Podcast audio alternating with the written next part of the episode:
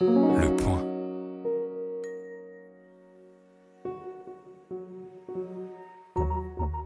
Les Contrariantes, un podcast bimensuel dédié à l'échange d'idées présenté par le magazine Le Point avec Peggy Sastre et Laetitia Stroche-Bonnard. Dans cette première émission, nous racontons ce qui nous amène à vous proposer ce podcast. Nous voulons offrir un nouvel espace de conversation pour aborder des sujets sérieux sans esprit de sérieux. Nous discutons ensuite avec le journaliste Frédéric Tadei de l'état du débat dans les médias d'aujourd'hui. Bienvenue chez Les Contrariantes, le podcast des idées élevées en liberté. Une émission où toutes les deux semaines, Peggy Sastre et moi-même commentons l'actualité puis débattons avec un invité. Bonjour Peggy. Bonjour Laetitia. Aujourd'hui, pour notre première émission, nous avons choisi de commencer par le commencement. Pourquoi ce podcast? Peggy, je te laisse la parole. Effectivement, c'est toujours bien de, commencer par le commencement pour un, premier numéro. Euh, donc, pourquoi ce podcast? Je vais commencer par, raconter, un peu ma vie. En fait, ces dernières années, j'ai eu deux, événements euh, fondateurs. Euh, donc, le premier, c'était l'élection de Donald Trump que j'ai passé. En gros, j'ai passé, sans, sans, exagérer, j'ai passé trois jours à pleurer dans mon lit et en chemise de nuit et en pyjama. Bref, oui, oui, donc voilà, c'est vraiment un choc. Euh, et c'est là que je me suis rendu compte en fait que je vivais dans une bulle. je vivais dans une bulle comme comme tous les gens euh, pour pour pour lesquels euh, l'élection de Donald Trump a été un a été un choc. La, semaine la semaine d'avant, j'étais en rédaction en conférence de rédaction à Slate et on, se marrait, on était là genre ah, mais oui la semaine prochaine, on se revoit la semaine prochaine hein, quand Trump sera président. Ah, ah super blague, personne n'y croyait. Et euh, et donc voilà, donc je me suis rendu compte que voilà que je que vivais dans une bulle et que j'avais tous les défauts en fait, tous les défauts des, des, des gauchistes qui pensaient que les gens de droite étaient des méchants, la diabolisation qu'on ne connaît qu'on ne connaît que trop. Et la deuxième, donc ça a été en janvier 2018, c'était la fameuse la fameuse tribune de Neuve que j'ai que, j'ai que j'ai co-rédigée. Euh, et là ça a été euh, comment dire c'est comment dire ça a été l'inverse de l'élection de Trump dans le sens où j'ai été Trump pour les gens et, euh, et, les gens les, les, les réactions qu'a fait cette tribune c'était c'était ils voulaient c'était il y avait pas de il y avait pas de débat possible il y avait pas de discussion possible il y avait pas d'échange c'était même pas qu'on était ignoré c'était oui on tu parles de la tribune tu parles de la tribune au moment de après voilà, MeToo, en fait. après MeToo, voilà, voilà, en janvier, voilà, en janvier, en janvier 2018. Donc euh, le, le, vrai titre euh, qui était, qui est passé dans, dans, dans, dans, le monde papier, c'était Des femmes libèrent une autre parole et ça a été titré dans le monde web et c'est ça qui a fait l'énorme, l'énorme buzz qui a été international et tout ça. Euh, c'était nous défendons une liberté, nous défendons la liberté d'importuner, indispensable à la liberté sexuelle. Donc tout le monde s'est jeté sur la liberté d'importuner en disant que c'était une liberté de harceler, une liberté de violer. Enfin, c'était moi j'ai eu ma sœur qui m'a qui, m'a appelé le lendemain ou euh, pour me dire ah bon tu, défends le viol? J'étais là euh, non qu'est-ce qui se passe? Et, en fait elle, me racontait qu'à 8 heures du matin ou à 9 heures enfin bref à la matinale de, France Inter il y avait Laurence Rochignol qui avait qui avait raconté ça Léa Salémé en disant oui vous vous rendez compte où est-ce qu'on en est aujourd'hui il y a des tribunes dans le monde qui paraissent et qui défendent le viol j'étais là non ok donc voilà, ce sont ces, deux, ces, deux événements, euh, ces deux événements fondateurs qui, m'ont fait dire que, en fait, il était temps de, recouvrer, euh, sinon la joie, en fait, en tout cas l'envie de l'envie de la conversation et euh, pour dire les choses un peu sérieusement, en fait pour moi, enfin, je suis pas la seule. Hein, dans, dans, cette conversation, en fait, il y a, la nécessité de défendre le, projet civilisationnel qui nous aura, qui nous aura en fait permis de, nous extraire de, la, pensée de village et de, et de survivre un peu mieux en tant qu'espèce euh, et, et, surtout en tant qu'individu. Parce que parce que tout ce projet, tout ce projet qui est en, gros projet des Lumières, mais qui est plus, qui, date d'avant les Lumières, c'est la réforme. On a cinq siècles de, de, de, de progrès euh, en matière de concorde civile qui, à, qui, à mon sens, en ce moment, sont, sont excessivement euh, menacés. Et, euh, et c'est quelque chose en fait que, que j'ai l'impression qu'on a tendance à oublier, c'est que c'est que les Lumières en fait sont, sont nées des massacres des, des guerres de religion européennes et, euh, et, le, et le libéralisme est, en fait est issu d'une volonté de régler les conflits particuliers euh, par de l'universel. C'est la raison euh, naturellement égale en tout homme, comme disait Diderot. Et ce podcast, voilà, j'ai beaucoup de j'ai beaucoup d'ambition pour ce pour ce podcast. C'est sortir de la de, de la balkanisation informationnelle dans laquelle on est, éclater les bulles, se faire parler des, des, des, tribus, des clans qui ne se parlent plus. pour terminer cette première présentation, j'avais j'avais beaucoup aimé en fait en 2018, un peu après la tribune justement en février, il y avait une, une, interview de d'Ariane Mouchkine qui est une grande metteuse en scène française. elle était dans le Monde et elle, et elle disait donc là je vais la, je vais la lire. J'aimerais, j'avoue, que nous arrivions à avoir des assemblées où la confiance serait telle qu'on pourrait converser, où l'on s'écouterait vraiment, où on ne se jugerait pas avant même le complément d'objet direct, où l'on ne serait pas en train de préparer la réponse avant que l'autre parle, où l'on admettrait qu'il faut parfois un silence après pour réfléchir à ce que l'autre vient de dire. Converser, cela voulait dire vivre ensemble. Dans les débats, c'est le contraire.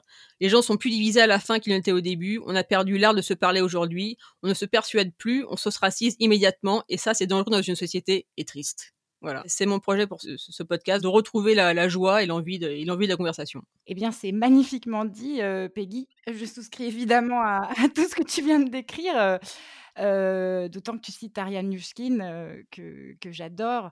Je dirais aussi que nous, peut-être, nous deux, on illustre aussi cette, cette rencontre parce que euh, nous venons d'univers intellectuels et idéologiques différents. Tu, tu, viens de la gauche, moi je viens plutôt de la droite. Et, pourtant, on, est, on se sur beaucoup de sujets. Et moi aussi, depuis que je te connais, j'ai changé d'avis sur un certain nombre de, choses où j'ai progressé. Alors, pas forcément bah, à cause de toi directement, mais aussi parce que tu m'as fait découvrir un certain nombre de choses. Et même la discussion, je trouve, aide énormément à, préciser sa pensée.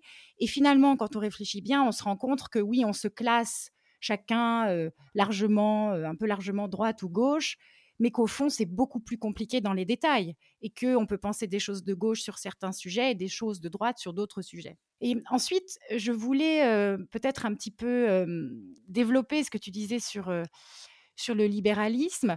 en fait, pour moi, il y a, deux phases dans, le libéralisme. Il y a la, la face évidemment tolérante, celle de la conversation, celle du débat que tu décrivais, mais il y a aussi la liberté de pouvoir offenser autrui et ça, c'est très important. Alors, ça semble peut-être un peu choquant de dire ça, mais, je pense que sans liberté d'offenser, il n'y a pas de liberté d'expression. Parce qu'en fait, quand on s'exprime, il y a toujours la potentialité que quelqu'un, quelque part, soit vexé. Et ça, il faut l'assumer. Alors, je ne dis pas qu'il faut blesser volontairement les gens ou les groupes, et surtout pas les personnes en tant que telles. Vouloir les attaquer, ça, ça n'est pas du tout ce que je dis, mais bien sûr qu'il y a des opinions euh, qui blesse. Par exemple, tu citais euh, la tribune que tu as écrite euh, au moment de MeToo. et qui a été titrée bon voilà de deux façons à l'écrit et, sur le web mais d'une certaine façon c'est un petit peu ça que vous disiez c'est-à-dire que vous parliez du fait qu'il y a certains hommes qui font des avances qui sont mal reçues mais ils peuvent avoir la liberté de faire certaines avances, évidemment, dans un cadre courtois, parce que sans cette liberté-là, il n'y a, pas, a pas de rencontre, il n'y a pas de séduction. Donc, d'ailleurs, je fais un parallèle aussi entre notre difficulté qu'on a à accepter des paroles un peu offensantes et une espèce de puritanisme sexuel qu'on a pu voir ressurgir au moment de MeToo. Et, je trouve ça très frappant. Donc, juste pour en revenir à la question de l'offense, je pense qu'il faut réapprendre ça et qu'une société libérale qui fonctionne bien, c'est une société qui trouve un bon équilibre, en fait, entre l'acceptation de l'offense et le fait que, bien sûr, parfois, ma liberté d'offenser va trop loin et elle devient une forme d'oppression de l'autre. Et aujourd'hui, je crois qu'on est en train de perdre cet équilibre. Bah, je ne pourrais pas être, euh, je ne pourrais pas être plus d'accord. Pour le coup, ce, ce, ce, ce passage n'est pas très contrariant. Euh, seulement juste, non, je voudrais juste préciser que ça, ça, ça, ça, aussi, ça a été très amusant dans la lecture de la tribune, euh, de, de, je vais l'appeler la tribune 9, parce que c'est comme ça qu'elle reste un peu dans, dans, dans l'histoire. C'est qu'en fait, jamais dans, euh, comment dire, jamais dans le texte, on ne dit que euh, la fameuse liberté d'importuner est réservée aux hommes. c'est ça aussi qui a été, qui a été un malentendu, comment dire, mmh. comment dire, c'était, comment dire, c'est une ambiguïté pour, le coup qu'on avait laissé ouverte de, manière totalement consciente euh, et, volontaire parce que voilà c'est une tribune que j'ai euh, écrite avec avec des écrivains Catherine Millet, Sarah Chiche, Abnou Chalmani, euh, c'est vraiment des Catherine Rob Gayet, ce sont des voilà, c'est moi, moi, moi j'écris aussi, mais je, je, je, fais pas de la fiction. bref, mais comment dire, elles, elles sont vraiment dans la, dans la littérature en fait, et, et, ça, faisait partie justement de l'espace de liberté de l'interprétation qu'on voulait qu'on voulait laisser ouvert, et ça a été très amusant que voilà que tout le monde considère que ça ne concerne que les hommes. Bref, oui, oui, donc pour, pour cette liberté d'offenser, effectivement, je suis je suis à 100% en accord. Moi, j'étais très amie et, et, un peu élève, comment dire. Enfin, il a pas il a pas du tout été mon prof, hein, mais c'est Ruven Augien qui est mort il y a quelques années, qui avait justement écrit un livre qui s'appelle De la liberté de français, je crois bien. Bref, oui, voilà, c'est cette offense. Il n'y a pas de pensée sans gêne. C'est aussi pour ça que qu'on a voulu appeler ce podcast les contrariantes. C'est toute la tradition de voilà de, justement des contrariens des, ou des contrariants. C'est vraiment penser contre soi-même et c'est c'est effectivement prendre le risque d'être choqué. Euh, d'avoir mal, de se remettre en question, de d'être face à des pensées, des idées, des paroles qui nous mettent euh, mal à l'aise. Mais il n'y a pas de il y, a pas de progrès possible de la pensée sans ce malaise. Si euh, tout est si tout est bien, comme on dit aujourd'hui, si tout est bien safe, si tout est bien bien gentil, tout est bien bienveillant, etc. On, on voilà, on n'avance pas, on reste. C'est ce que je disais au début, on reste entre soi on est, on, est très content, tout le monde est d'accord, personne ne se gêne, mais quand il y a le, rappel à la réalité, euh, comme par exemple l'élection de Donald Trump, tout le monde finit dans son lit à pleurer, quoi. pas moi. Hein. enfin, euh, non, non, non, pas que je ne suis pas surprise, mais je, n'arrivais pas à, m'émouvoir euh, parce que peut-être parce que je, le voyais déjà et peut-être aussi parce que le Brexit était arrivé quelques mois oui, auparavant. tout à fait. Ouais je, vis à Londres. Donc, d'une certaine façon, nous, on était déjà entrés là-dedans.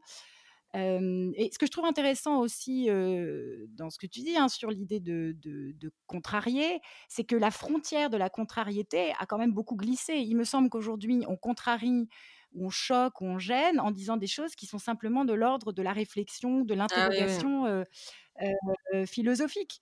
je, vais, je vais prendre un exemple qui, disons, nous intéresse toutes les deux et dont tu es tout à fait spécialiste. Mais quand on parle des différences entre hommes et femmes, le fait de dire, ce qui est le discours absolument commun, général, de dire qu'il n'y a que des différences sociales, donc tout vient de la socialisation, est considéré par tout le monde hein, comme une évidence.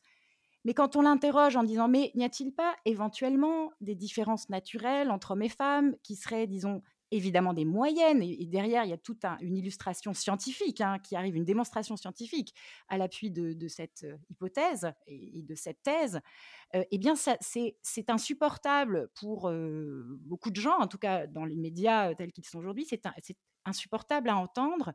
Et moi, je trouve ça étrange parce que ça me ramène à la terminale quand j'ai commencé la philosophie et où on nous apprenait à prendre une question et la regarder sous toutes ses facettes. Donc, quand on prend une question qui sont pourquoi les hommes et les femmes sont-ils différents, eh bien c'est quasiment normal de se dire alors, il pourrait y avoir des facteurs sociaux, il pourrait y avoir des facteurs naturels, il pourrait y avoir ça et ça et ça. Et ensuite, on regarde on, démontre, on expérimente et on, fait une conclusion. Et moi, ce qui me gêne, c'est qu'aujourd'hui, beaucoup de débats, comme celui-là, mais il y en a plein d'autres, sont réglés d'avance. on a le choix entre une ou deux réponses à l'avance, mais faire entrer un autre monde, une autre hypothèse est totalement impossible. Donc je suis peut-être complètement naïve, hein, la vie ne ressemble pas à la classe de philosophie de terminale, je suis bien d'accord, mais nous évoluons toutes les deux dans une sphère qui se veut intellectuelle et en fait qui ne réfléchit pas, qui ne pense pas les problèmes avec sincérité et honnêteté. Non, mais absolument. Pour, pour donner un exemple, un exemple récent, donc moi, je, c'est un de mes défauts. Je traîne, je traîne beaucoup sur les réseaux sociaux et en particulier sur Twitter. Donc voilà, il y avait une polémique. C'était un prof, c'était niveau université, ça j'en suis sûre qui, euh, qui visiblement avait mis, avait, avait mis un, un message dans un groupe, euh, dans un groupe Facebook et en fait il demandait des sources, des sources philosophiques qui parlaient des différences biologiques euh, entre hommes et femmes et il faisait des petites blagues. Il disait oui, vous vous rendez pas compte, j'ai 200 hystériques féministe face à moi, aidez-moi, voilà. Et donc son, son message a été photo, pas photographié, enfin a été screené et, et partagé sur les, sur réseaux sociaux. C'était la grosse panique. Ah, vous vous rendez-vous compte, ce gros macho qui demande qui demande des sources des, des, sources philosophiques sur les différents hommes sur les différents hommes-femmes d'un point de vue biologique. tout le monde sait qu'elle tout le monde sait qu'elle n'existe pas. Et j'étais là, ben non, c'est qu'elle n'existe pas parce que justement vous vivez dans une bulle et vous pensez qu'elle n'existe pas. Après il y a une bulle après, il y, a des bulles linguistiques, mais je, considère que quand même, quand on est prof à l'université, on parle quand même un, peu bien anglais et, en tout cas, on est comment dire, et en tout cas, on, se doit d'avoir connaissance de ce qui se publie euh, dans, le monde anglo-saxon. Et ça, des bouquins sur euh, des bouquins et des sources et des articles, etc. sur les bases biologiques des différents hommes-femmes, vous, allez en trouver à l'appel. Bref, donc voilà, c'est ça, c'était l'illustration de voilà de, cet effet. C'est même pas une, enfin c'est même plus qu'une bulle, c'est vraiment c'est des tupperwares les gens, quoi. C'est euh, et, cette, et, cette, et cette morgue, voilà, c'est cette, comment dire, cette, le, truc qui m'a vraiment déprimé, euh, c'est cette côté, euh, c'était le côté vraiment, c'est vraiment le mort, c'est vraiment l'arrogance de l'ignorance, quoi. C'était, oh, oh, mais quel, quel affreux Jojo, ces choses n'existent pas, alors que tout ce qu'elle disait, c'était, on ne sait pas qu'elles existent parce qu'on est complètement, voilà, on est complètement hermétique. Oui, et c'est d'autant plus étonnant que euh, depuis quelques années, on a la mode euh, de ce qu'on appelle le fact-checking, euh, mmh. la vérification des faits, qui, sont, bah, qui ont fleuri dans beaucoup de médias. Hein. on retrouve ça chez Le Monde, Libération, au moins. donc l'idée, c'est de prendre l'affirmation d'une personnalité publique ou, euh, ou même un, un, fait euh, ou plutôt une, affirmation qui est, euh, qui est très répandue et de regarder si, si elle, est, elle est vraie ou pas. Alors, bon, y a déjà, il y a, y a souvent des erreurs dans ces, dans ces entreprises de vérification. mais, mais surtout, c'est encore pire parce qu'on sent qu'il y a un dessin idéologique derrière la vérification du fait, mais ce dessin se drape euh, des oripeaux de l'objectivité. Moi, ça, me, gêne encore plus que la subjectivité assumée. Euh, parce que si on veut vraiment être parfaitement objectif, ça voudrait dire qu'il faudrait regarder euh, déjà les affirmations de tous bords, mais vraiment, et, mais aussi des choses telles que l'exemple qu'on vient de donner. Or, moi, je n'ai jamais vu aucune vérification factuelle sur euh, la, fameuse question des différences euh, euh, entre hommes et femmes. Donc, je, je, trouve ça aussi très arrogant. Alors, c'est pas de l'arrogance de l'ignorance, là, c'est c'est l'arrogance de la fausse science. Et, c'est très répandu. Et puis, ça va de pair en plus avec une, division morale, je trouve, hein, entre individus, qui serait la suivante. D'un côté, vous avez les fact-checkers, donc ceux qui, sont du bon côté, puis de l'autre côté, vous avez tous les, les, ploucs qui croient aux fake news et qui les transmettent, qui les diffusent. Ah, et puis de toute façon, toutes ces fake news, elles ne servent qu'à une chose, c'est à faire élire des populistes. donc derrière ça, il y a un présupposé que, je trouve, que je trouve très gênant. Je me rappelle une fois une conversation avec une, une, amie française qui, qui, vivait aux États-Unis et qui me disait, bah, de toute façon, c'est évident, la droite américaine est anti-science et la gauche américaine est du côté de la science.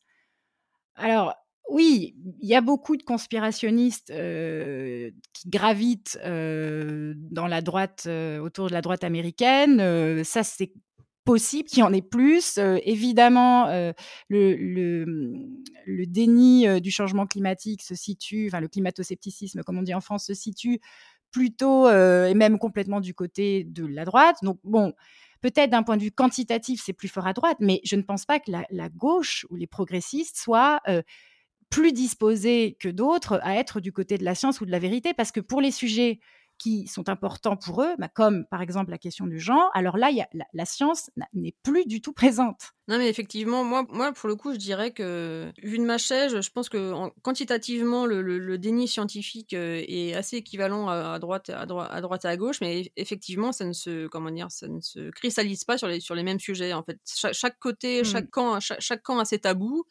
Et gère, et gère son, son, anti-science comme ça. Tu as, parlé du, déni du, réchauffement climatique. À droite, il y, a tous les, trucs sur la sexualité. Il y a la, la, sexualité dans, dans, le sens, euh, je sais pas, tous les débats autour de l'avortement, etc. C'est des choses, comment dire, quelque chose qui est aujourd'hui quand même assez connu, c'est que, c'est que ce n'est pas en interdisant l'avortement qu'on fait diminuer les avortements. C'est juste quand on interdit l'avortement, on fait augmenter les morts de femmes qui continuent à avorter de manière, euh, de manière euh, dégueulasse. fait partie d'un tabou à droite et à gauche, comme tu dis, tout ce qui est, euh, voilà, tout ce qui est base biologique des comportements. C'est aussi très marrant quand on creuse. C'est parce que c'est comme tu disais tout à l'heure, c'est ça reste du puritanisme parce que quand il y, je, sais pas quand on quand on explique que oui on a on a une, une, aversion innée aux serpents aux araignées ou à ce genre de ce, genre de prédateurs ancestraux ça, ça, ne choque à peu près personne à gauche et tout le monde est voilà ça fait des ça fait des, des, articles et des articles dans Science et Vie tout, tout, le monde tout, tout, le monde s'en fout tout le monde est content c'est formidable ou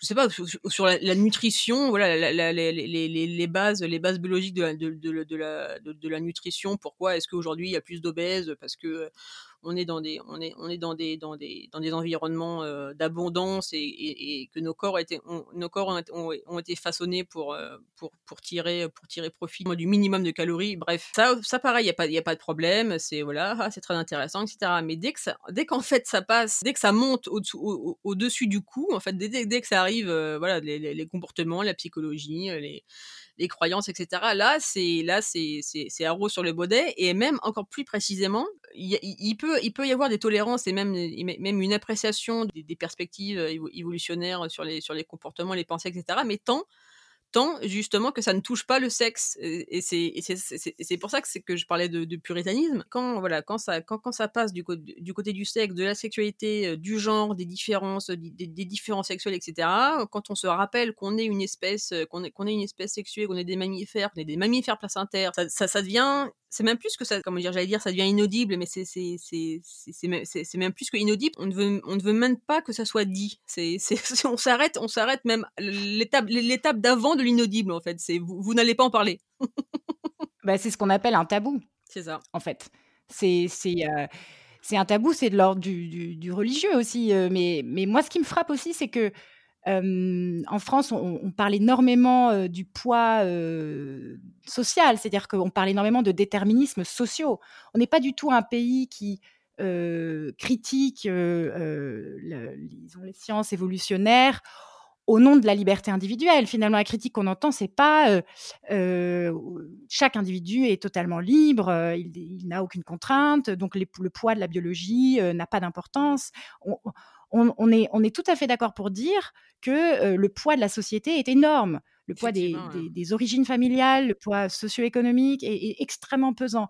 Donc moi, j'ai du mal à, comprendre ça parce que si on est prêt à accepter une forme de déterminisme, d'ailleurs, j'aime pas trop le terme parce que ce n'est pas du tout ce que dit, ce disent des sciences évolutionnaires. On ne parle pas de déterminisme là. D'ailleurs, les gens qui critiquent ne comprennent pas. En fait, on ne parle pas du tout de fatalité. on parle de tendance, de probabilité en fait. Mmh, et, là, je, ne comprends pas, parce que moi, personnellement, le déterminisme social, je, conçois qu'il existe et il est évidemment présent, mais je, pense qu'on l'exagère aussi.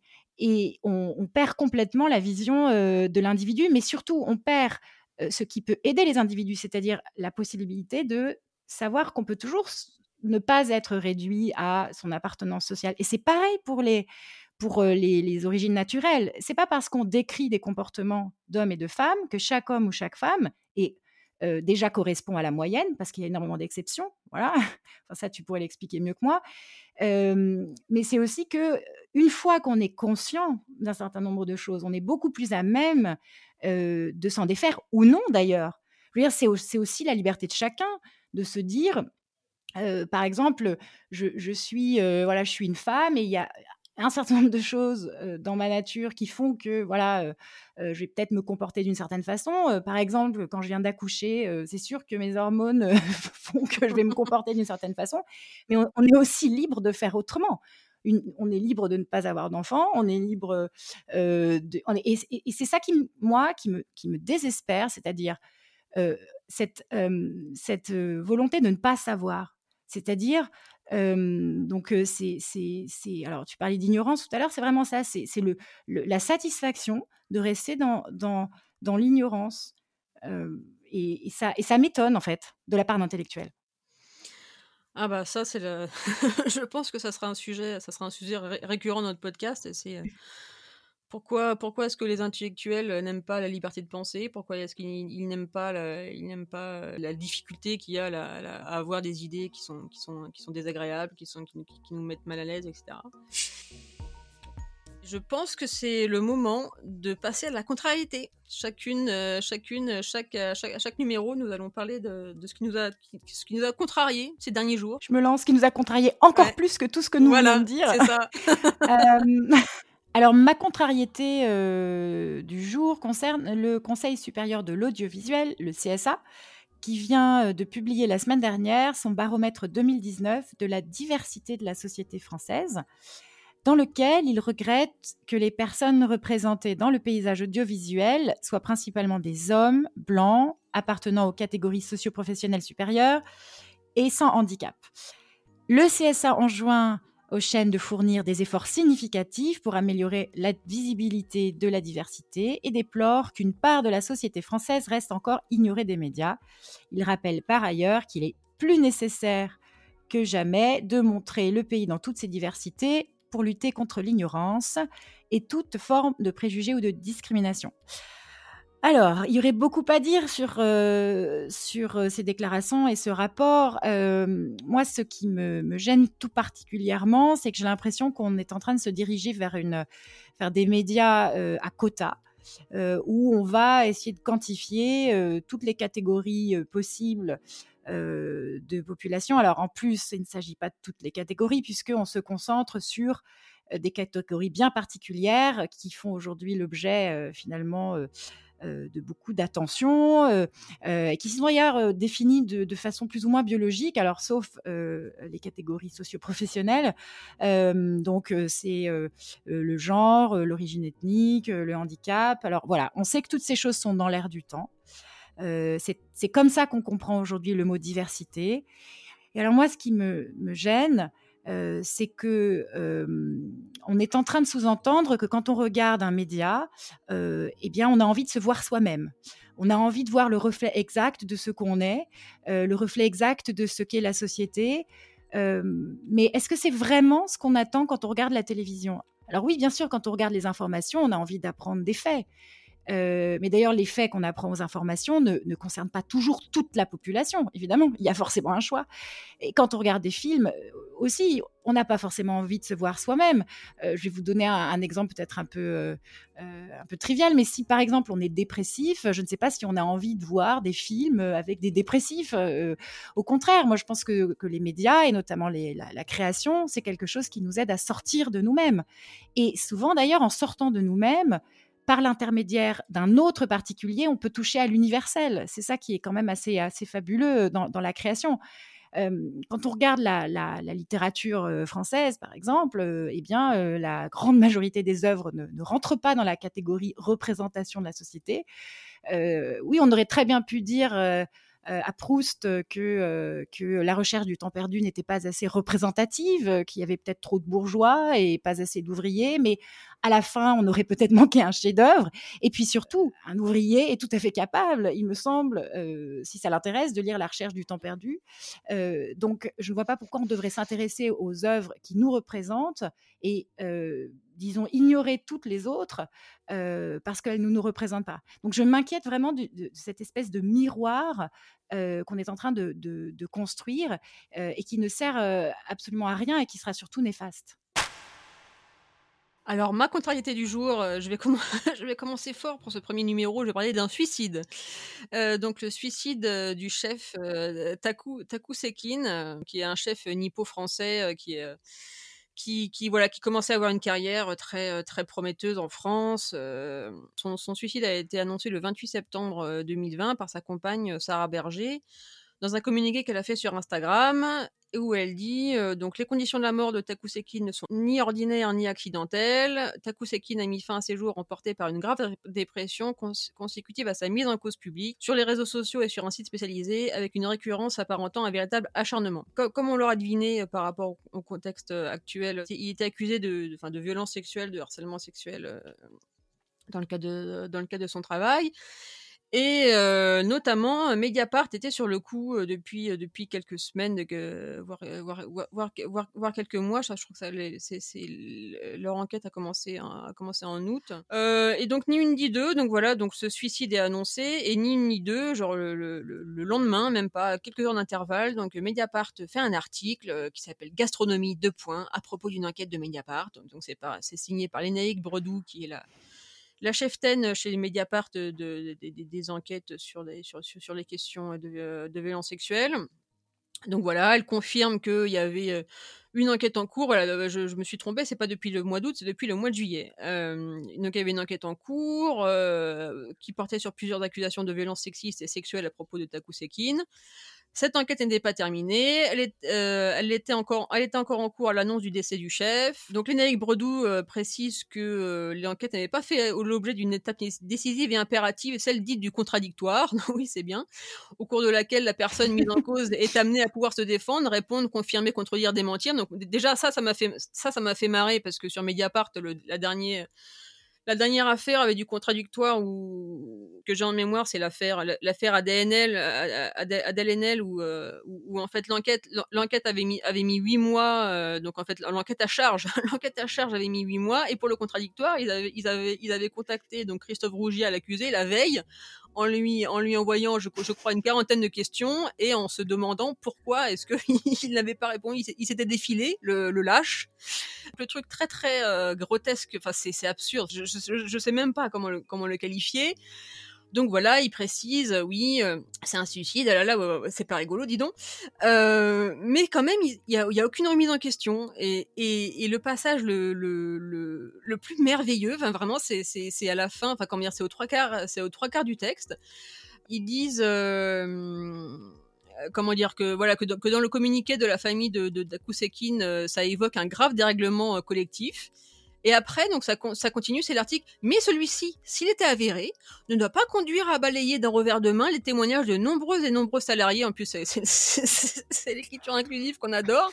De la restauration, blablabla. Donc en gros, voilà, le type, son, son cadavre, son, voilà, son cadavre n'est même pas encore tiède que que que que, euh, que, voilà, qu'ils font ils, font ce texte du genre ah bah oui, euh, peut-être qu'il peut-être qu'il est mort. Bah, bah c'est c'est pas marrant.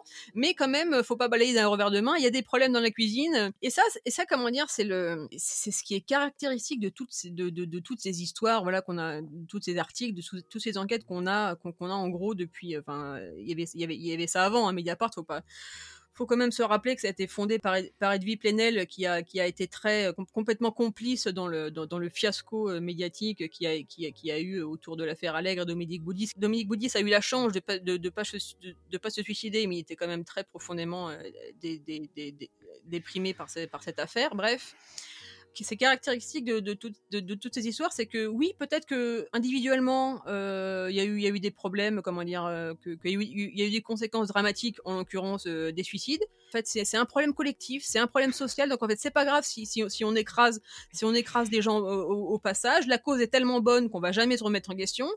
Et ça, c'est un truc qui me, voilà, qui, me, qui me, c'est même plus que de la contrariété. Ça me met dans une, dans une dans une rage euh, assez euh, incommensurable. Tellement d'accord avec toi, Peggy. Enfin, c'est révoltant. C'est un peu, tu sais, euh, on fait pas d'omelette sans casser mais, mais c'est ça, mais c'est ça le truc. le, la voie du progrès, le progrès, mm. la, la, justice est plus importante. Elle mérite bien quelques mm. suicides. Hein. mais la blague, pour, mais finir, aussi, pour finir, tu sais, si pour finir sur cette pour finir sur cette histoire, donc quand c'est sorti sur les réseaux sociaux, donc il y avait les, les, les filles qui voilà qui qui, qui qui était dans cette dans, dans cette enquête, donc la fameuse, euh, c'est cité dans l'article de Mediapart, Nora, Nora Boisouni, qui est une journaliste indépendante, donc qui, qui travaille avec Mediapart sur ce sujet. Donc elle poste sur Twitter, genre ah oui, bah voilà, vous avez su, voilà, l'enquête est terminée, et en fait elle, elle se prend plein de messages de soutien du genre. Euh, du genre ah bah ah oui bah ton ton, ton, ton enquête va pas voir le jour euh, pas de bol euh, euh, dommage. Euh, le mec est mort c'est vraiment c'est absurde. Ça c'est c'est y a pas je, je, trouve, je trouve pas les mots quoi.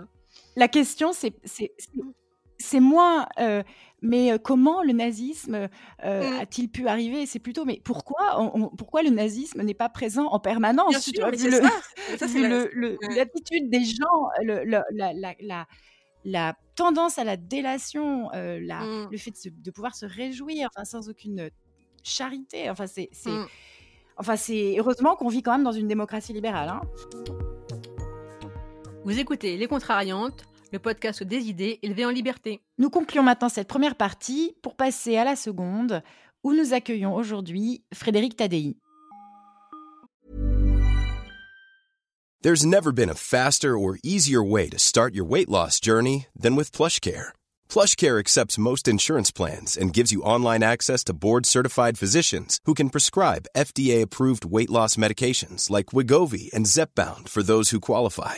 Take charge of your health and speak with a board-certified physician about a weight loss plan that's right for you. Get started today at plushcare.com slash weight loss. That's plushcare.com slash weight loss. plushcare.com slash weight loss.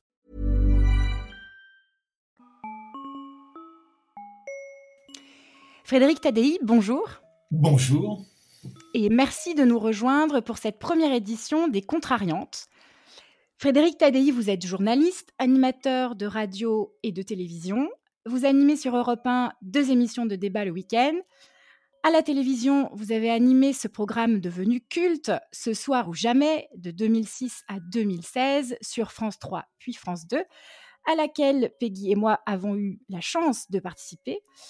Il faut aussi citer Dardar, que vous avez présenté sur France 2 de 2002 à 2018, où vous racontiez les dessous des grandes œuvres d'art.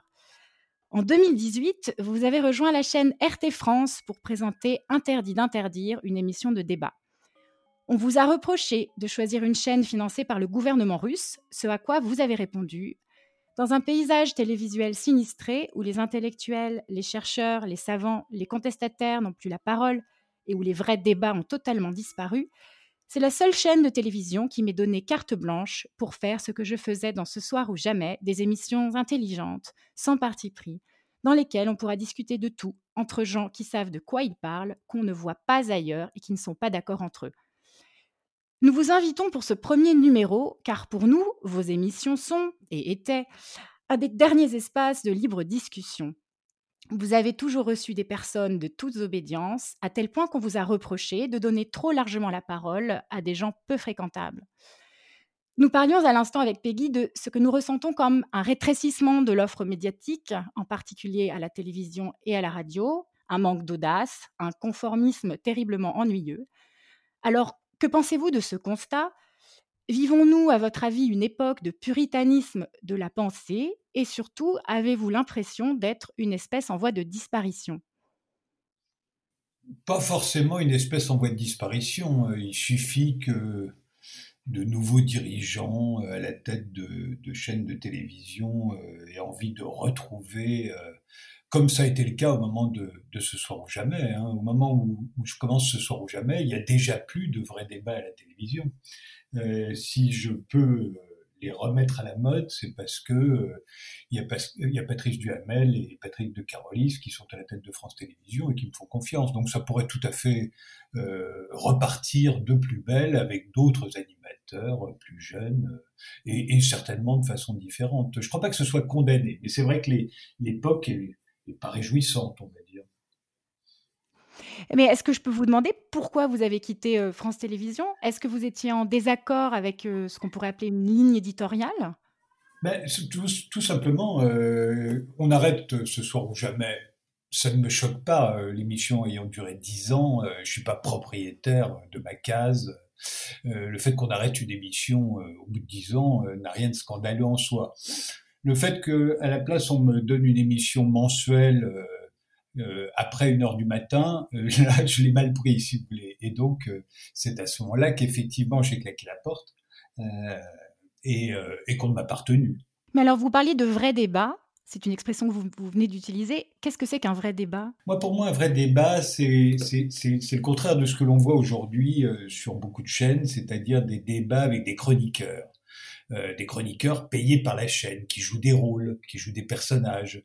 Ils finissent par croire à leurs personnages d'ailleurs. Euh, mais ça, pour moi, ce sont de faux débats, ne serait-ce que parce que dans la plupart des cas, ils ne savent absolument pas de quoi ils parlent. Ce sont des commentateurs. Euh, c'est comme si moi, je débattais de tout. Euh, je donnais mon opinion sur tout. J'ai sûrement une opinion sur tout, comme tout le monde. Je me garde bien de la donner. Euh, les vrais débats, c'est entre gens qui ont je dirais, pour simplifier, travailler sur le sujet. Euh, pour moi, un, acteur qui fait un film sur, euh, je sais pas moi, euh, la guerre en Irak, il a travaillé sur le sujet de la guerre en Irak. Vous voyez Et son opinion, ou en tout cas ce qu'il pourrait dire dans un débat, est intéressant à ce titre. Exactement comme un, un politologue, un géopolitologue, un économiste, un historien, etc., etc. Voilà, je demande aux gens dans les débats d'avoir au moins travaillé sur le sujet. Ça me paraît un minimum. Et puis ensuite, de pas tous être d'accord entre eux. C'est souvent le problème des débats euh, organisés euh, à la télévision euh, depuis quelque temps, c'est que on a l'impression qu'ils sont tous d'accord entre eux et qu'ils font semblant de se disputer sur une pointe d'aiguille. moi, je trouve que les, débats doivent mettre en, en scène de véritables oppositions aussi bien au niveau de la vision du monde que du sujet du débat lui-même. Mais on a un peu du mal à comprendre pourquoi ça, ça a disparu, parce que c'est dans l'intérêt de tout le monde. Finalement, c'est dans l'intérêt d'une chaîne d'avoir des gens intéressants qui viennent parler. C'est dans l'intérêt euh, du journaliste, évidemment dans l'intérêt euh, du public. Alors pourquoi ça, ça n'existe plus? Ça, c'est à, ça, c'est à ceux qui, qui, qui, dirigent les programmes des chaînes de télévision qu'il faudrait la poser la question. Moi, j'ai ma petite idée parce qu'on me l'a dit euh, au moment où justement j'étais en je commençais à être en bisbille avec France Télévisions, c'est que on pense que les gens intelligents ne regardent plus la télévision et que donc il faut faire de la télévision pour les imbéciles. Voilà. Et donc il faut pas être trop ambitieux. Si vous voulez faire des vrais débats, il faut inviter des gens qui ne sont vraiment pas d'accord, et y compris des gens euh, qui peuvent paraître très loin de, de on va dire, de, ce que l'on appelle euh, aujourd'hui euh, les, les, valeurs. Vous voyez, c'est, c'est-à-dire que aujourd'hui, on y a une espèce de, de d'inflation du terme républicain. Il y a des valeurs républicaines, des tenues républicaines, euh, etc. chacun veut être plus républicain que son voisin. Et il y a des gens qui tout à coup arrivent avec une vision du monde. Euh, on se dit mais attendez, est-ce que c'est bien républicain? Euh, et, et, je parle pas là simplement des opinions d'Éric Zemmour ou, ou, ou, de gens comme ça, mais simplement tout à coup euh, l'irruption du contestataire, celui qui celui qui voit le monde différemment de ce que l'on nous dit à longueur de journée. Mais celui-là, si vous n'en voulez pas dans vos débats, s'il vous fait peur, si vous pensez que le débat va être inquiétant, c'est-à-dire qu'on aime les débats rassurants pour les téléspectateurs, on aime les clashs au fond. Le clash, c'est bien, il y, a, il y a un gentil et un méchant qui s'affrontent. Mais c'est une logique de guerre civile pour moi, le clash. Le débat, c'est la démocratie. C'est-à-dire qu'on n'est pas du tout d'accord, mais on peut quand même discuter et vivre ensemble.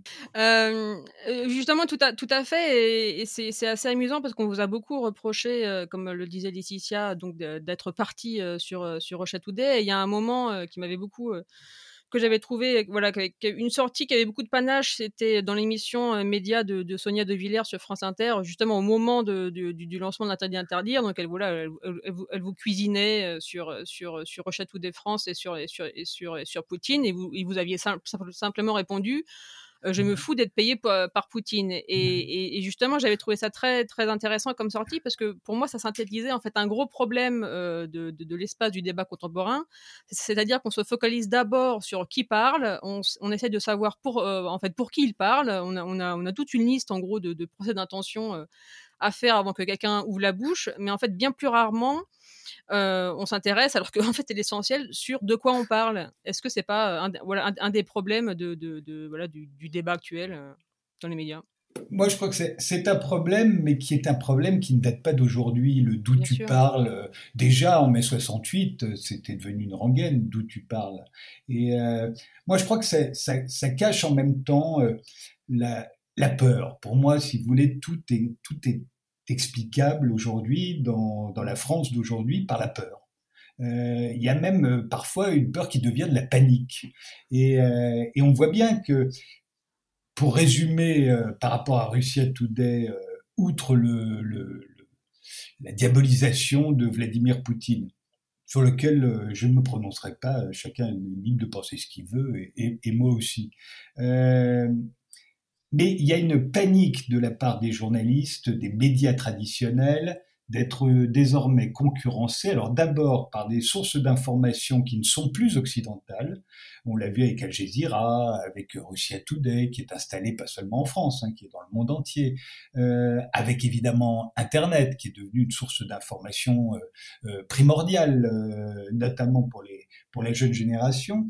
Vous avez tout à coup des journalistes qui, jusque dans les années, on va dire, bah, jusque dans les années 90, avant le satellite, puis Internet, avaient le monopole de l'information. Et, tout à coup là, il y a d'autres sources d'informations que c'est, paniquant, surtout qu'au même moment, les recettes de la publicité euh, ont fondu, euh, le, les lecteurs euh, se sont carapatés, je parle de la presse écrite, mais même la télévision est de moins en moins regardée. Et elle sait que ça ne remontera jamais. Elle sait que de plus en plus, les gens iront voir ailleurs.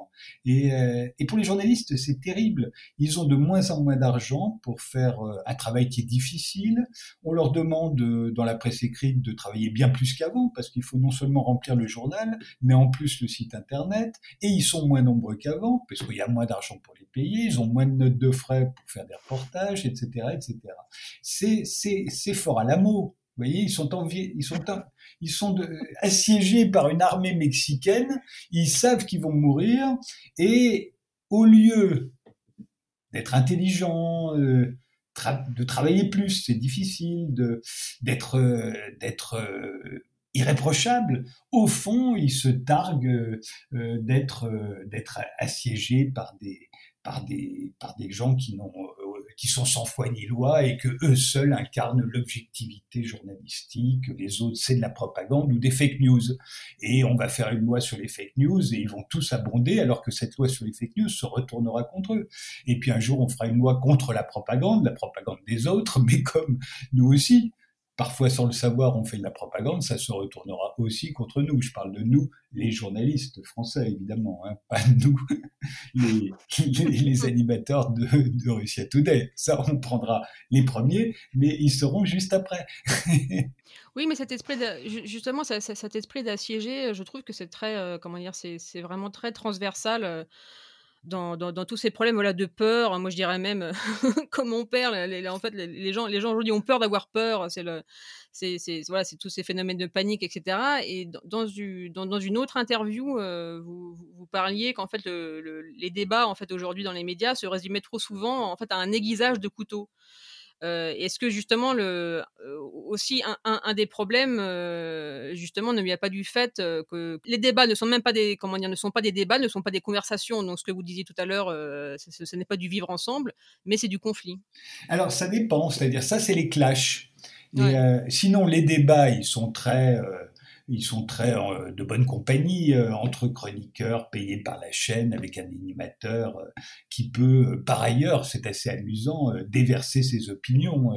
L'opinionnite est, terriblement aiguë hein, en ce moment. Et puis, par ailleurs, un truc totalement décomplexé vis-à-vis du racisme, de l'islamophobie, du mépris pour les classes populaires, du mépris pour les élites aussi, parce que ça va ensemble. Et, vous avez ça euh, de façon très installée.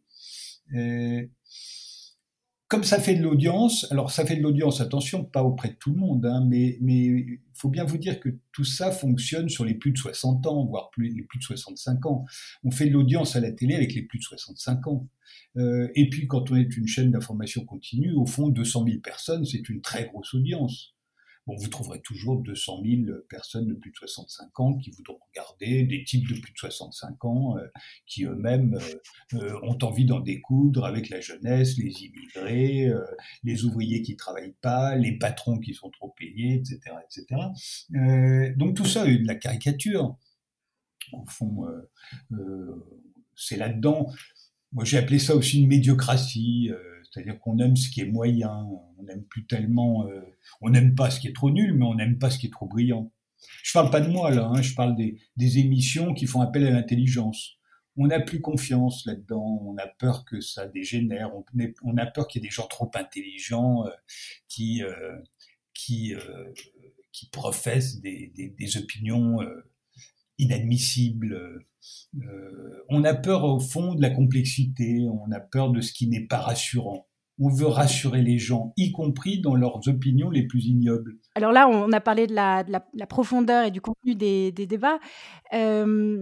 Mais il y a une autre critique qui est aujourd'hui adressée à la télévision, à la radio, aux journaux, c'est l'idéologisation et en particulier une espèce de dichotomie entre les médias privés qui tendraient vers la droite et les médias publics qui tendraient vers la gauche.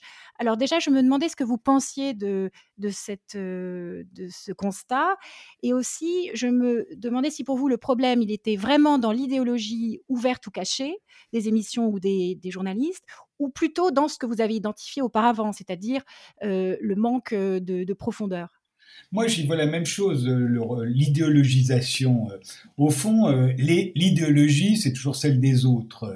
Quand on parle de l'idéologie, c'est pour la, la, reprocher généralement à l'extrême gauche, mais aussi à l'extrême droite. Mais enfin, à l'extrême droite, on lui fait même pas le cadeau que ce soit une idéologie. C'est une pensée nauséabonde. Euh, mais tous ceux qui reprochent leur idéologie aux, extrémistes euh, ont l'impression qu'eux, évidemment, sont dépourvus d'idéologie. Eux, c'est l'objectivité. Eux, c'est, c'est eux, ils font de la pédagogie. Eux, ils savent. Eux, ils ont des opinions euh, normales qu'on peut euh, objectivement afficher, professer dans les médias, puisque ça n'est pas partisan ça n'est pas idéologique. Eux, ils sont neutres, ils sont objectifs.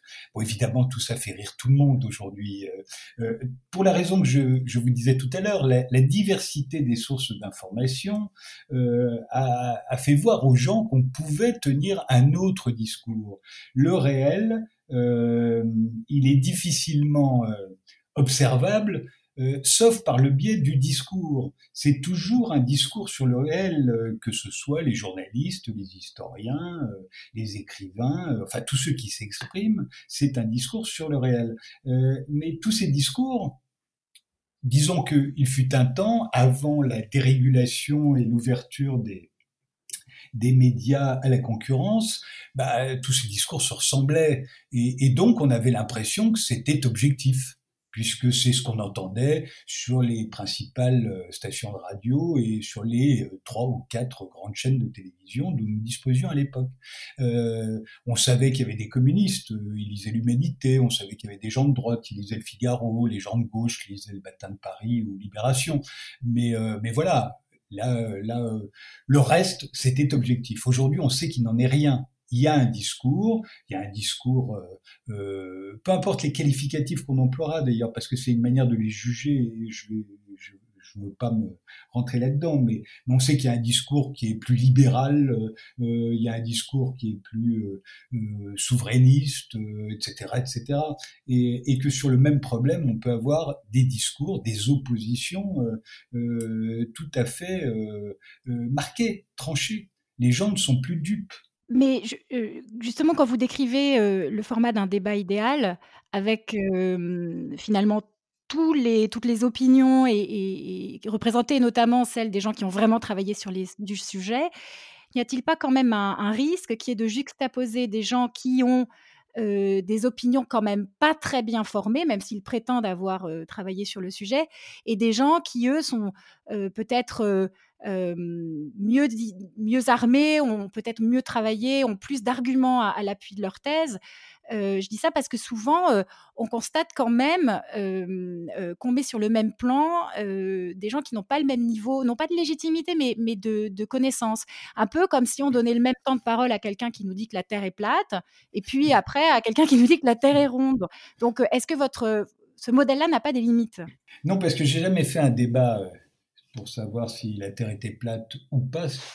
tous les débats ne sont pas bons à organiser, si vous voulez. Alors, je crois qu'évidemment, il y a des gens qui sont plus doués que d'autres pour emporter le morceau, on va dire. Il y a des gens plus éloquents, il y a des gens qui vous asséner des, chiffres, des arguments. Euh, euh, on s'apercevra peut-être après qu'ils sont faux, etc., euh, etc. Ce sont les, limites, les inconvénients du débat en direct. À un moment, j'avais rêvé de faire le débat idéal. J'avais créé un, site de débat qui s'appelait Newsring, sur lequel on devait poster, enfin publier des arguments. Pour la première fois, on pouvait faire, grâce à Internet, un débat euh, sans limitation de temps et sans la limitation de participants. Donc le débat idéal, parce que sinon un débat il est toujours limité et dans le temps et au nombre de participants. Euh, mais justement, on s'est aperçu très vite que l'argumentation est difficile. Les gens ont des opinions, mais il est très difficile d'argumenter. Et, c'est certainement effectivement un, une limite dans le sens où il y a des gens qui argumentent mieux que les autres et, euh, et qui pourraient éventuellement gagner un débat euh, pour des motifs fallacieux. Mais enfin, moi, quand j'organise des émissions avec des débats, si vous voulez, à la fin, on décrète pas qui est le vainqueur. Je ne fais pas voter les téléspectateurs et, et je ne crois pas à la majorité qui se dégagerait euh, d'un panel euh, soi-disant représentatif pour nous dire qui l'a emporté. Euh, simplement, un débat, ça vous permet de mettre vos convictions à l'épreuve.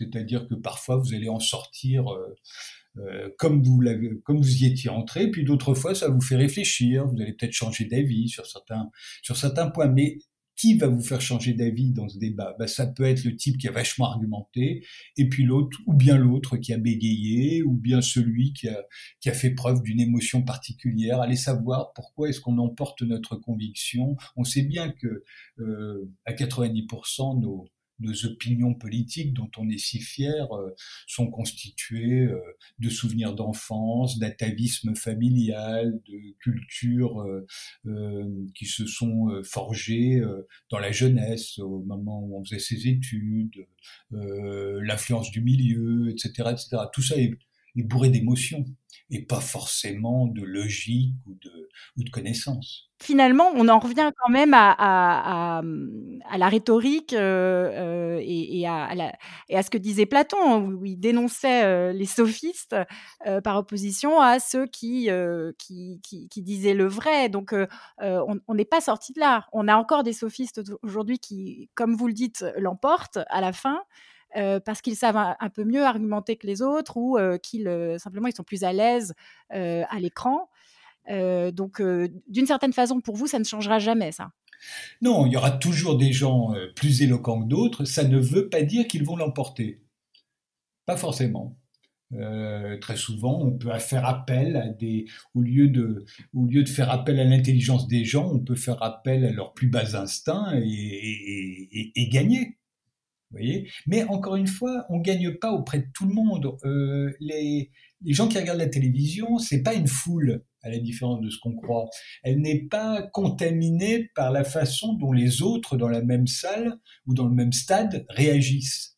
Les gens qui regardent la télévision et qui regardent un débat à la télévision, et si pour peu que ce débat soit intelligent, euh, vont être tous touchés, influencés ou pas pour des raisons totalement différentes les uns des autres. Et d'ailleurs, c'était très amusant quand, euh, au début de Twitter, quand Twitter était encore peuplé de, de gens uniquement, uniquement peuplé de gens euh, intéressants, euh, pleins d'humour, etc. Quand, on va dire, avant que Twitter fasse ses preuves au moment du procès de, enfin du procès de, oui, de Dominique Strauss-Kahn aux États-Unis. Et là, tout à coup, les gens ont découvert Twitter et Twitter a été envahi de tous ceux qui peuplent Twitter aujourd'hui. Mais avant cela, euh, je me souviens quand euh, je sortais de Ce soir ou jamais, euh, je, je, regardais ce que les gens sur Twitter avaient dit de l'émission, parce qu'ils avaient plein d'humour. Tout était, c'était très sympa à lire. Et, euh, et puis c'était pas encore euh, 3000 tweets, vous voyez, il y en avait moins que ça. On pouvait les lire. Et, euh, et, exactement sur les mêmes intervenants, au même moment, les gens disaient des choses radicalement différentes, radicalement différentes. Donc, je vous dis, je suis persuadé que le fait que quelqu'un soit plus éloquent que l'autre, euh, ou par exemple un intellectuel par rapport à un artiste, euh, bah, c'est pas forcément l'intellectuel qui gagne. Je me souviens d'un débat euh, formidable dans Ce soir ou jamais entre Gérard Depardieu qui venait, c'était au moment de la sortie de Mammouth, qui était face à l'économiste Daniel Cohen et à, la sociologue du travail Dominique Méda. Et, euh, et, Daniel Cohen et Dominique Méda, que j'aime beaucoup, hein, euh, étaient très, euh, pouvaient sembler très convaincants comme ça euh, par leur savoir, leur éloquence, euh, euh, ils étaient très informés, etc. Mais face à eux, il y avait Gérard Depardieu qui avait, qui par sa, alors à la fois son intelligence prodigieuse, son talent d'acteur et son et sa carrière phénoménale, était tous les personnages qu'il avait incarnés. C'est-à-dire que face à, Daniel Cohen et à Dominique Méda, il était à la fois Danton et l'ouvrier de, de Mammouth, si vous voulez. Et, et, et je pense que on pouvait lui, lui opposer un discours très rationnel et très éloquent. Je crois qu'il emportait le morceau. Vous voyez D'ailleurs, les deux, euh, Daniel et, Dominique, en sont sortis assez traumatisés. non pas parce qu'ils avaient l'impression que Gérard Depardieu avait gagné, mais parce que c'était, ils avaient, ils avaient en face d'eux euh, Gérard Depardieu. C'est pas rien. C'est comme d'avoir eu Jean Gabin en face de vous et qui est pas d'accord avec vous. Vous voyez, c'est très impressionnant. Et, et peut-être que donc ils étaient moins convaincants, peut-être à cause de cela. Mais je suis sûr que parmi les gens qui ont regardé cette émission, il y en a qui étaient tout à fait euh, euh, convaincus par les, par les arguments de, Cohen et de Méda et pas du tout par ce jeu de Gérard Depardieu et vice-versa. Mais je pense qu'on touche là en fait un, un, autre problème des, des, débats dans les médias, euh, c'est qu'en fait j'ai l'impression que c'est souvent en fait, c'est souvent pollué par, par, par le fait que c'est présenté comme des choix binaires, en fait des fausses des, fausses de, des fausses dichotomies. Et ce que vous disiez justement là sur le sur sur voilà sur sur, sur l'épisode avec avec Depardieu, c'est c'est je pense en fait que un, des problèmes, des médias, en fait, des débats, dans les médias, c'est que, justement trop de questions sont, sont, sont présentées comme polarisantes. Enfin voilà, le truc, le truc débile. Oui, vous êtes pour, vous êtes contre. Dans, quelle tribu vous êtes, à quel, à, quel clan vous appartenez. Alors qu'en fait, voilà, les, choses sont souvent bien plus complexes et nuancées. Et, justement, les, débats les plus intéressants sont, souvent quand on va dans cette nuance-là, quoi. Mais c'est justement ce qui a présidé à, à, à, la plupart des choix que j'ai pu faire euh, dans Ce soir ou jamais. Euh, on pourrait dire que d'un point de vue strictement télévisuel, l'idéal d'un débat, bah, c'est le débat à deux, voyez, voire le débat à quatre. Sauf que le débat à deux, il est forcément réducteur.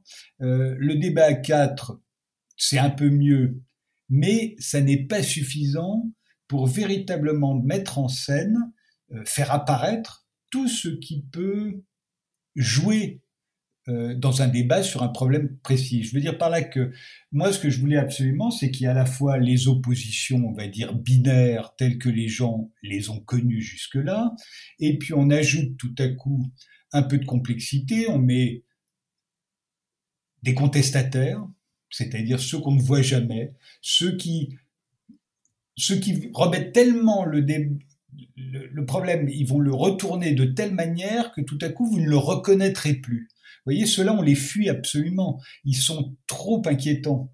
Euh, c'est simple, un débat, euh, c'est euh, gauche-droite. Vous voyez, gauche-droite, c'est très... Tout le monde s'y reconnaît. On est de gauche, on est de droite, on reconnaît son champion. Euh, et puis voilà, euh, c'est simple. Dès l'instant où vous commencez à faire rentrer là-dedans des gens qui sont alors on va dire, rajoutons l'extrême gauche et l'extrême droite, déjà ça complique. Et puis rajoutons ceux qui sont ni de droite ni de gauche, mais qui pensent que le problème, il n'est pas là, euh, il est ailleurs. Alors là, oh putain, là. Et puis alors là, vous, non seulement vous inquiétez, euh, enfin, bah, on va dire, vous ne rassurez pas vos téléspectateurs, mais vous inquiétez les, les, on va dire, l'establishment, les, les, patrons de chaîne, les, les gens comme ça, et puis les autres journalistes surtout. C'est les autres journalistes qui n'aiment pas ça, au fond. Parce que moi, personnellement, je n'ai jamais eu de problème avec, euh, enfin, à part avec la dernière direction de France Télévisions, mais, mais euh, à ce moment-là, en tout cas, mais, euh, mais j'ai jamais eu de problème avec les gens que j'invitais, ni avec les politiques, ni avec jamais personne ne m'a fait le moindre reproche et tout le monde me dit, m'a toujours dit et me dit encore aujourd'hui à quel point ils aiment mes émissions. Euh, j'ai toujours eu des problèmes avec les journalistes c'est toujours les journalistes. Alors à la fois, on peut dire c'est parce qu'ils voulaient ma place, mais ce serait trop simple. C'est que au fond, ma, façon de faire et remettait trop choses en cause dans leur façon de faire leur métier le fait que je laisse les gens terminer leurs phrases, par exemple, c'était un truc très. Je me souviens, j'étais invité dans d'autres émissions et on me disait alors vous, vous, vous laissez les gens terminer leurs phrases. Alors je commençais ma réponse et ils me coupaient. parce que pour eux, ça se faisait pas, quoi. Et je me souviens, la première fois on m'a attaqué, c'était parce que j'avais laissé Mathieu Kassovitz terminer sa phrase quand il avait dit qu'il ne croyait pas à la version officielle du, 11 septembre. Et euh, alors, qu'est-ce qu'on n'a pas pu me dire? Voyez ce que ça donne quand on laisse les gens terminer leur phrase, quand on les coupe pas, c'est une honte, vous auriez dû le couper, etc. Et je dis, mais enfin, en face de Mathieu Kassovitz, il y avait trois personnes, euh, il y avait Marine Karmitz, il y avait Ismaël Kadaré, il y avait Hélène Sixous, euh, euh, il portait la contradiction. Et là, je me suis rendu compte que les journalistes qui me faisaient des approches n'avaient pas vu l'émission, ils en avaient juste entendu un extrait euh, à la radio et ils savaient pas qu'il y avait du monde en face. Ils croyaient que j'avais interviewé Mathieu Kassovitz. euh, mais bon, vous voyez, pour eux c'était c'est un problème de donner la parole à trop de gens parce que parce qu'ils n'ont pas la place et pas le temps de le faire. Donc quand je, quand je le fais moi, ils ont l'impression que c'est une manière que j'aurais de critiquer leur travail alors, est-ce que tout cela vous donne l'impression qu'il euh, y a une forme de censure qui se développe, voire d'autocensure? Aujourd'hui En tout cas, c'est un constat qui est, fait par certains. Euh, l'époque serait mauvaise pour la liberté d'expression. Euh, donc un constat que vous, vous, devez avoir entendu. Est-ce que vous êtes d'accord avec ça? Et est-ce que dans votre carrière journalistique, vous avez vu une évolution? La liberté d'expression, faut arrêter tout le monde défend la liberté d'expression, mais enfin, j'ai rarement entendu les gens défendre la liberté d'expression des autres. Euh, la liberté d'expression en France, elle est limitée. On est certainement un des pays qui la limite le plus. Et d'ailleurs, moi, je trouve qu'elle est limitée de façon assez saine. je suis plutôt d'accord avec la loi, et en tout cas, c'est toujours cette loi-là que j'ai euh, appliquée dans mes émissions. Il y a des opinions en France qui sont des délits ça peut être choquant sur le principe, ça ne me choque pas dans la pratique. J'ai pas du tout envie de vivre dans un pays où on peut se traiter de sale juif impunément ou de, sale arabe. Je trouve que c'est un progrès que de l'avoir interdit. Bon, euh, maintenant que ça, qu'il y ait des abus ensuite, c'est un autre, c'est un autre problème. Mais euh, donc euh, cette sacralisation de la liberté d'expression, elle a valu euh, pendant quatre jours après l'attentat de Charlie contre Charlie Hebdo, mais ça va pas au-delà. Les gens limitent la liberté d'expression, celle des autres et la leur, évidemment avec avec beaucoup d'enthousiasme. Le problème, c'est que la plupart du temps, les gens ne comprennent pas ce que les autres disent et sinon ils n'écoutent pas. Donc, euh, le, problème de, beaucoup de journalistes à la télévision, c'est qu'ils lisent leurs fiches, ils n'écoutent pas ce que les gens disent. Donc, évidemment, euh, quelqu'un qui pourrait dire des choses horribles, ça, les, ça leur fait peur parce qu'ils vont soit pas entendre, soit pas comprendre. Vous voyez, quand euh, je sais plus quel dirigeant d'une maison de parfum avait dit, je ne sais pas si les nègres ont jamais travaillé dans une émission du service public, c'est seulement le lendemain qu'on s'est aperçu que c'était pas bien d'avoir dit ça parce que euh, l'animatrice, en l'occurrence, elle lisait ses fiches, elle a même pas entendu. Euh, vous voyez, et ça arrivait tout le temps. Moi, je me souviens dans Ce soir ou jamais, et encore aujourd'hui d'interdire, euh, les gens qui parlent sur mon plateau, non seulement je les écoute, mais je les regarde dans les yeux, comme ça ils savent que je mmh. les écoute. Et, euh, et d'ailleurs, il n'y a jamais eu aucun problème sur mon plateau, et à chaque fois que des gens ont dit des choses qui pouvaient être mal interprétées, non pas qu'ils tombaient sous le coup de la loi parce que ça n'est jamais arrivé, mais qui pouvaient être mal interprétés. Je leur, je leur ai demandé de clarifier ce qu'ils venaient de dire, pour pas euh, que ce soit euh, mal interprété pour de mauvaises raisons. Et puis, une fois qu'ils avaient clarifié, ben, on savait si on pouvait en être choqué, indigné euh, ou pas. Mais en tout cas, ça ne tombait jamais sous le coup de la loi. Et puis, de toute façon, il y avait des gens en face pour leur dire qu'ils n'étaient pas d'accord. Mais le problème de la liberté d'expression, si vous voulez, il est d'autant plus grand dans, dans une médiocratie qui n'aime que ce qui est moyen. Parce que tout ce qui sort de l'ordinaire, tout ce qui vous oblige à réfléchir, tout ce qui peut provoquer en vous euh, une réaction euh, est, banni. Vous voyez, c'est comme si vous allez demander au service juridique d'une chaîne, est-ce que j'ai le droit de faire ça? Le service juridique va toujours vous dire non. Il se, il se borde, il se couvre. Euh, on ne sait jamais, le CSA pourrait mal réagir à tout et à n'importe quoi. Donc si vous écoutez le service juridique, vous ne ferez jamais rien. Et bah, la plupart des journalistes fonctionnent un peu de cette manière. Vous voyez, si, si, s'ils s'ils ne laissent parler que les gens qu'on invite ailleurs, on ne pourra pas leur reprocher. Voilà. Donc c'est pour ça qu'en général, sur tous les sujets, on interviewe toujours les mêmes personnes, on, traite à peu près toujours des mêmes sujets, toujours sous le même angle, et en défendant à peu près toujours le même camp. Euh, ce mimétisme, il est, euh, il est lié, alors évidemment, aux, conditions économiques dans lesquelles euh, aujourd'hui le, fait ce métier, qui est un métier de plus en plus paupérisé, comme je vous le disais, mais aussi du fait que le métier s'est paupérisé, évidemment, euh, les, gens que cela attire euh, sont moins euh, brillants qu'avant. ils ont moins de moyens, donc, donc ils ont un peu peur de tout. Et, et, donc ils ont tendance à faire comme le voisin pour pas qu'on puisse leur reprocher quoi que ce soit. Donc justement, est-ce que là, c'est pas pas une évolution que, que, vous pouvez sentir au niveau de, de, l'ampleur de, de, votre carrière, parce que justement, depuis vos débuts actuels, ensuite à Canal+, ou alors un peu plus tard dans, dans une émission qui a été aussi culte que, que, que Paris dernière, il y avait justement cet espace de voilà de la surprise, de, de, de voilà de, l'irruption de, de, l'anticonformisme. Est-ce qu'on n'a pas voilà, est-ce pas, ce pas perdu ça aujourd'hui dans, dans les médias quoi Bien sûr qu'on le perd, mais mais je ne crois pas qu'il ait, que tout cela ait été euh, institutionnalisé auparavant.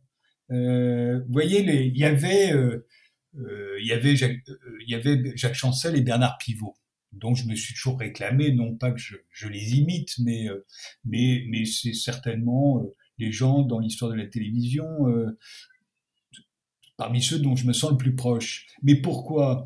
Parce que parce qu'ils n'avaient pas de producteur euh, en phase 2 qui leur disait quoi faire, parce qu'ils étaient les patrons de leur émission, parce qu'ils n'avaient pas de chroniqueur, parce qu'ils laissaient parler les gens, et parce que, exactement comme moi, d'ailleurs ils ont toujours été les premiers à me défendre dès qu'on m'attaquait, ils ont toujours invité les gens que les autres n'invitaient pas. Toujours, systématiquement et euh, par curiosité, par provocation, et puis parce que ils me disent, parce que c'est ça qui est intéressant, c'est les gens qui sont différents qui nous obligent à réfléchir. Moi, j'ai même été plus loin sous l'influence de Jean-François Bizot, euh, patron d'actuel, euh, qui me disait toujours, ce sont les contestataires qui changent le monde. Tous les contestataires n'ont pas changé le monde. Mais tous ceux qui ont changé le monde étaient des contestataires. On ne va pas attendre de l'establishment qu'il change le monde. Ça n'est pas possible. De même que ce ne sont pas les, fabricants de diligences euh, qui vont créer l'industrie automobile. Vous voyez? Donc, euh, j'ai toujours invité les contestataires, moi, pour cette raison, mais j'aurais pu dire comme Pivot ou comme Chancel que la curiosité, euh, l'absence de préjugés, le, le, fait d'être d'être euh, un libre penseur au fond euh, pouvait euh, m'amener à aller interviewer des gens que les autres n'auraient jamais interviewés.